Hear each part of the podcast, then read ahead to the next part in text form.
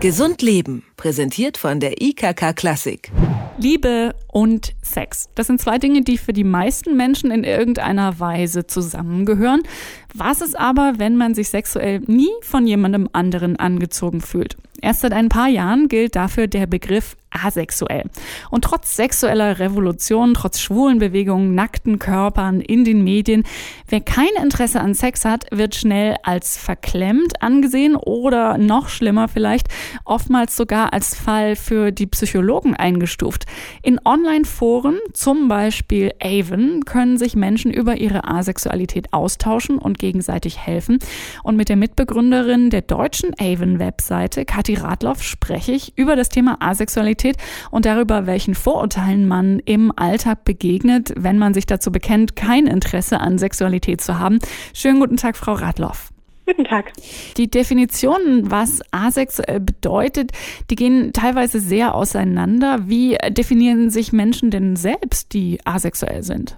Das haben Sie schon sehr gut so gesagt. Also das ist einfach, wenn man keine sexuelle Anziehung zu weder Frauen noch Männern oder sonst irgendjemanden oder irgendetwas so empfindet. Klassischerweise kennt man es ja von Homosexualität, dass es da so einen Prozess ähm, des Coming Out gibt. Ist das ähnlich bei Menschen, die asexuell sind? Also Coming Out trifft es schon ziemlich gut, weil man sozusagen erstmal selbst reflektieren muss, was ist eigentlich an mir nicht heterosexuell sozusagen, was läuft eigentlich an mir sozusagen nicht klassisch ab, wie, wie ich es vielleicht im Aufklärungsunterricht gelernt habe. Dann kommen auch die Reaktionen des Umfeldes, so, die sehr ähnlich sind äh, gegenüber Asexuellen wie gegenüber anderen sexuellen Minderheiten und so weiter. Und dieser ganze Prozess ist schon sehr ähnlich anderen sexuellen Minderheiten gegenüber sozusagen. Allerdings ist es natürlich ein bisschen anders herauszufinden, dass man sexuell auf gar nichts steht, als wenn man sexuell auf irgendetwas Bestimmtes anderes steht. Und da ist es schon schwer dann zu differenzieren, bin ich jetzt eigentlich Spätzünder? Habe ich den richtigen noch nicht gefunden? Habe ich vielleicht die richtige Sexualpraktik noch nicht gefunden? Ähm, was ist eigentlich mit mir los? Bin ich vielleicht verkappt lesbisch, verkappt schwul oder sowas eben in der Richtung, ohne dass ich es eben herausgefunden habe bisher. Und dann dem Schluss zu kommen, Moment, vielleicht muss es da etwas geben, wo man auch einfach überhaupt auf nichts steht. Das ist schon ja, da muss man ein bisschen kreativ sein, schätze ich.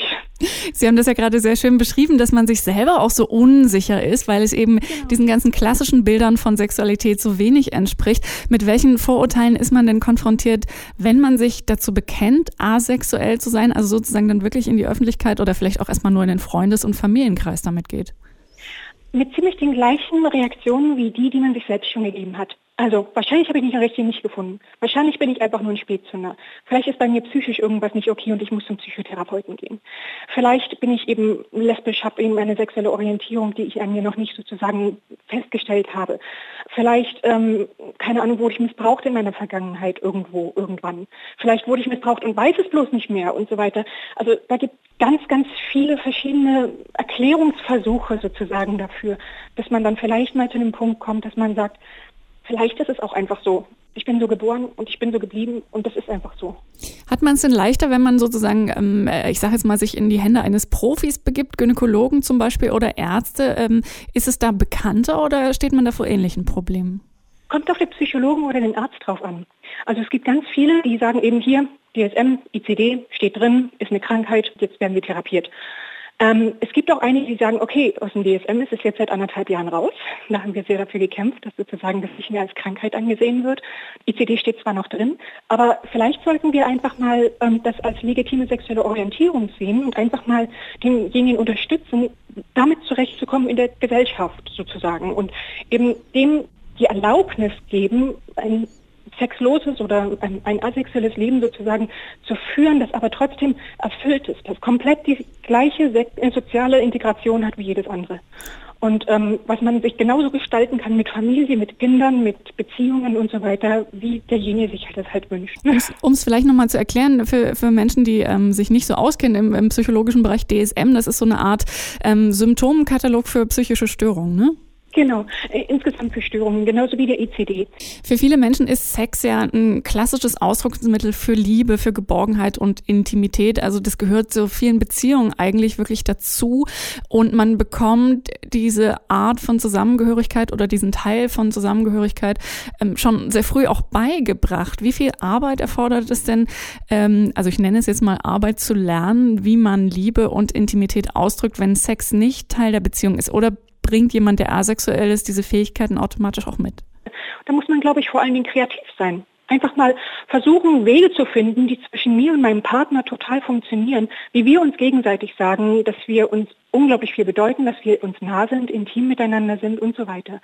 Damit die Nähe nicht verloren geht innerhalb der Beziehung, bloß weil vielleicht Sex keine Rolle spielt. Nun gibt es eine Menge Thesen, vielleicht auch über äh, die Ursachen von Asexualität. Also selbst Menschen, die vielleicht äh, nicht sagen, dass es jetzt eine Krankheit oder irgendeine Form von psychischer Störung ist, spekulieren ja darüber, woran es liegen könnte, dass manche Menschen eben diese Ausprägungen haben bei ihrer Sexualität. Ähm, da wird dann spekuliert, ob es vielleicht eine Folge ist einer zu großen sexuellen Offenheit oder ein Ausdruck dafür, ähm, dass manche Menschen einer sehr sexualisierten Gesellschaft äh, überdrüssig werden. Äh, würden Sie dem zustimmen oder eher widersprechen? Ich denke nicht, dass es jetzt mehr Asexuelle gibt als vielleicht noch vor 100 oder vor 500 oder vor 1000 Jahren. Ich denke nur, dass es jetzt das erste Mal möglich ist, darüber überhaupt zu sprechen. Dank der sexuellen Revolution können wir sozusagen ganz, ganz viele sexuelle Orientierungen jetzt plötzlich sichtbar machen. Und dementsprechend kann jetzt auch jemand sagen, Moment, ich passt da noch bisher nicht rein, ich muss dann halt wohl asexuell sein. Und dank dem Internet zum Beispiel, wo man anonym auftreten kann, wo man über Raum und Zeit sozusagen unabhängig miteinander kommunizieren kann, dank der Medien und so weiter, gibt es da jetzt auch einen guten Nährboden sozusagen, damit man über sexuelle Rechte, über sexuelle Minderheiten eben auch sprechen kann. Ich glaube, diese plötzliche Sichtbarkeit hat nicht unbedingt was damit zu tun, dass es jetzt mehr Sexuelle oder Asexuelle gibt. Und eine dieser Möglichkeiten, über das Thema Asexualität zu sprechen oder sich auch mit ähm, Menschen auszutauschen, denen es ähnlich geht, ähm, da gibt es ja das Online-Forum Avon zum Beispiel. Das haben Sie ja in Deutschland auch mitbegründet. Wie genau helfen solche Plattformen denn? Ich glaube, sie sind ganz wichtig für jemanden, der sich seiner Asexualität langsam bewusst werden möchte, der eine Sprache darüber finden möchte, der sozusagen seinen Coming-out-Prozess erstmal erlebt und sich orientieren möchte, passe ich da überhaupt rein, was davon passt überhaupt nicht und so weiter. Dann ist es ganz interessant für Leute, die Partner zum Beispiel suchen. Dann erwachsen daraus oder sind daraus erwachsen Stammtische, aber auch Beteiligung an Christopher Street Day und so weiter. Also sehr viel ähm, halt Real-Life-Events äh, zum Beispiel, äh, Workshops, ähm, Kurse und so weiter, ähm, bei denen man teilnehmen kann oder die man durch selbst durchführen kann und so weiter. Also ist sozusagen ein Ausgangspunkt, um in der Bewegung ein bisschen was mehr sichtbarer zu machen. Ähm, Sie haben ja gerade gesagt, solche Plattformen wie Avon helfen auch Menschen, sich überhaupt darüber klar zu werden, was sie vielleicht empfinden. Ähm, liegt das unter anderem daran, dass das Thema Asexualität bisher sehr wenig erforscht und deswegen auch ähm, wenig, relativ wenig publiziert ist? Ähm, liegt es vielleicht daran und sollte das vielleicht auch mehr Thema in der Wissenschaft, in der Forschung werden? Das auf jeden Fall. Also es gibt ganz, ganz wenig Forschung darüber. Es gab mal eine Studie irgendwann vor 20 Jahren oder so, dass ein Prozent der Menschen asexuell sein sollen und niemand weiß es so richtig. Dementsprechend ähm, gibt es da auch kaum Forschung, die ein bisschen unvoreingenommen reingeht. Natürlich gibt es viel Forschung zur Appetenzstörung, zur Lustlosigkeit, unter der man leiden kann oder sowas, Frigidität und so weiter. Aber es gibt keine, die sozusagen Asexualität als sowas wie eine legitime sexuelle Orientierung ähm, halt untersucht hat. Und das wäre sehr, sehr wünschenswert. Also wenn sich da eine Art Studienrichtung oder sowas entwickeln würden, wäre das sehr schön. Was Sie sich von der Forschung möglicherweise wünschen, haben Sie ja gerade so ein bisschen beschrieben. Ähm, was würden Sie sich denn generell wünschen, wie Asexualität in Zukunft ähm, in der Gesellschaft vielleicht behandelt wird? Also es würde schon sehr helfen, wenn es als sexuelle Orientierung anerkannt wird und jeder einmal mindestens einmal davon gehört hat, damit er weiß, ob man selbst, ob ein Freund, vielleicht der die Beziehungspartnerschaft oder sowas eben zufällig asexuell sein könnten. Dann wäre es sehr schön, wenn Asexualität als völlig legitim innerhalb von Beziehungen eben anerkannt wird. Im Moment ist es so, wenn man zum Paartherapeuten geht, dann ist ganz klar, der asexuelle Partner hat sich zu ändern und der sexuelle sozusagen hat recht. Und das Ziel ist dann irgendwie zweimal die Woche Sex zu haben oder so. Und dann ist es halt schwer, wenn man so voreingenommen da rangegangen wird. Da wäre schon schöner, wenn auch Asexualität als legitim gesehen würde. Für mehr Selbstverständnis und auch Selbstbewusstsein braucht man überhaupt erstmal so ein Grundlagenwissen über Asexualität. Und über dieses Thema habe ich gesprochen mit Kathi Radloff. Sie ist selbst asexuell und hat eine Plattform mitbegründet, die deutsche Avon-Webseite, auf der sich Menschen über das Thema austauschen können. Vielen herzlichen Dank für das Gespräch, Frau Radloff. Vielen Dank Ihnen. Gesund Leben, präsentiert von der IKK Klassik, gibt es auch zum Nachhören als Podcast.